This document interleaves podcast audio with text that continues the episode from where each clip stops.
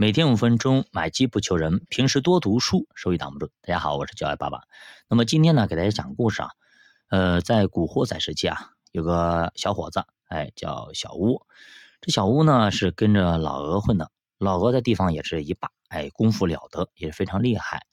但是呢，这老鹅呢，就是哎，就是视力还可以啊，就打架是没问题的。但是呢，就家家底儿有点薄，哎，就是可能平时呢，对于这个小屋的可能照顾没那么好，而且对于经济啊，给的钱说白了就给的钱不多嘛，不够嘛。后来呢，听说呃隔壁帮派，哎，老美帮派，这老美帮派呢，就是就是怎么说呢，也是豪横天下啊，属于第一大帮派啊，也是非常厉害的。跟老鹅呢是所以说不分伯仲嘛，怎么说？但是呢，人家老美家就有钱，你懂吗？跟着他混的一些小马仔啊，都非常的就是富有，那不是开豪车，就是住住豪宅等等啊。这小吴就感觉，哎呀，我跟着这个老鹅混，好像没什么盼头啊，对吧？混了那么多年，还是这样子。于是呢，小伙子小吴啊，就想动了歪脑筋。他说：“哎，那我以后不跟着老鹅混了，我跟着美哥混就好了嘛。”于是就找老美去谈，说我以后我跟你混，我要俯首称臣，我改变意志了。哎，我以后再也不不跟那个呃隔壁的那个老混了。哎，那个穷酸相怎么样怎么样，说了一堆啊。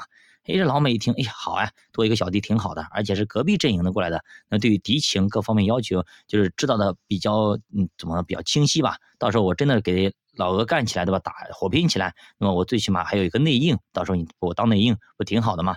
那这个时候老鹅听说这个小乌啊要去投靠这个老美了，心里不爽呀，说老子给你辛辛苦苦带你那么多年，把你给辛辛苦苦培养大、培养起来了，结果你现在要反水了，肯定不干呀！我这暴脾气肯定要干掉你，对不对？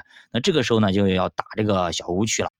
然后呢，就身上别了两把刀，然后带着小弟们一帮人就冲上去了，说谁要敢收我这个小弟小吴，我给他跟玩命。结果呢，吓得这个老美也说，哎，我靠，我不能因为这个小弟把跟你给伤了和气，最后这真的火拼起来，他损失可不小。那这个时候呢，那当然了，也不能说示弱是吧？那么我就要了你怎么低？哎，就是两个人就是一两个队两队人马就站在这个大街上开始就是对峙啊，还没有开始火拼。这时候，旁边小欧一看，我靠，我有大哥老美罩着，我怕你呀！大哥，给我上，给我干，给他干下来，把他干趴下，以后我就是你的小弟了。嘿，这老美也不傻呀，我给他干下去了。为了你一个小弟，我把他干下来，我不值当的呀。这个时候，老美说：“你先等等，我先给他谈谈再说。”这时候小吴啊，感觉自己跟长了翅膀一样的，这就傍了大款一样的感觉。哎呀，我又靠上了，我牛逼了。然后就直接对着自己曾经的大哥说：“你算老几呀？我现在不是怎么怎么地了，我现在牛逼了。你给我混，你现在我给我评级了。我以前是你的马仔，现在我不是了，就是一一副那么小人得志的样子啊。”老鹅在江湖上混了那么多年了，哪受得了这种气啊？对吧？还是自己曾经的马仔这样的嚣张，肯定要去揍你一顿啊！让小弟过去揍他两下子啊！那么这个时候啊，小吴一看，我靠，有人来揍我了！大哥，你赶紧帮我，赶紧来帮我呀，对吧？新的大哥说：“你先等一等，别那么放肆，让我好好去想一想，怎么样的？”哎，这个时候小吴就想：我靠，你的新的大哥怎么不给力啊？去拿过去干呀！你有军事要钱有钱，有有势力有势力，要马仔有马仔，你可以直接干过去呀！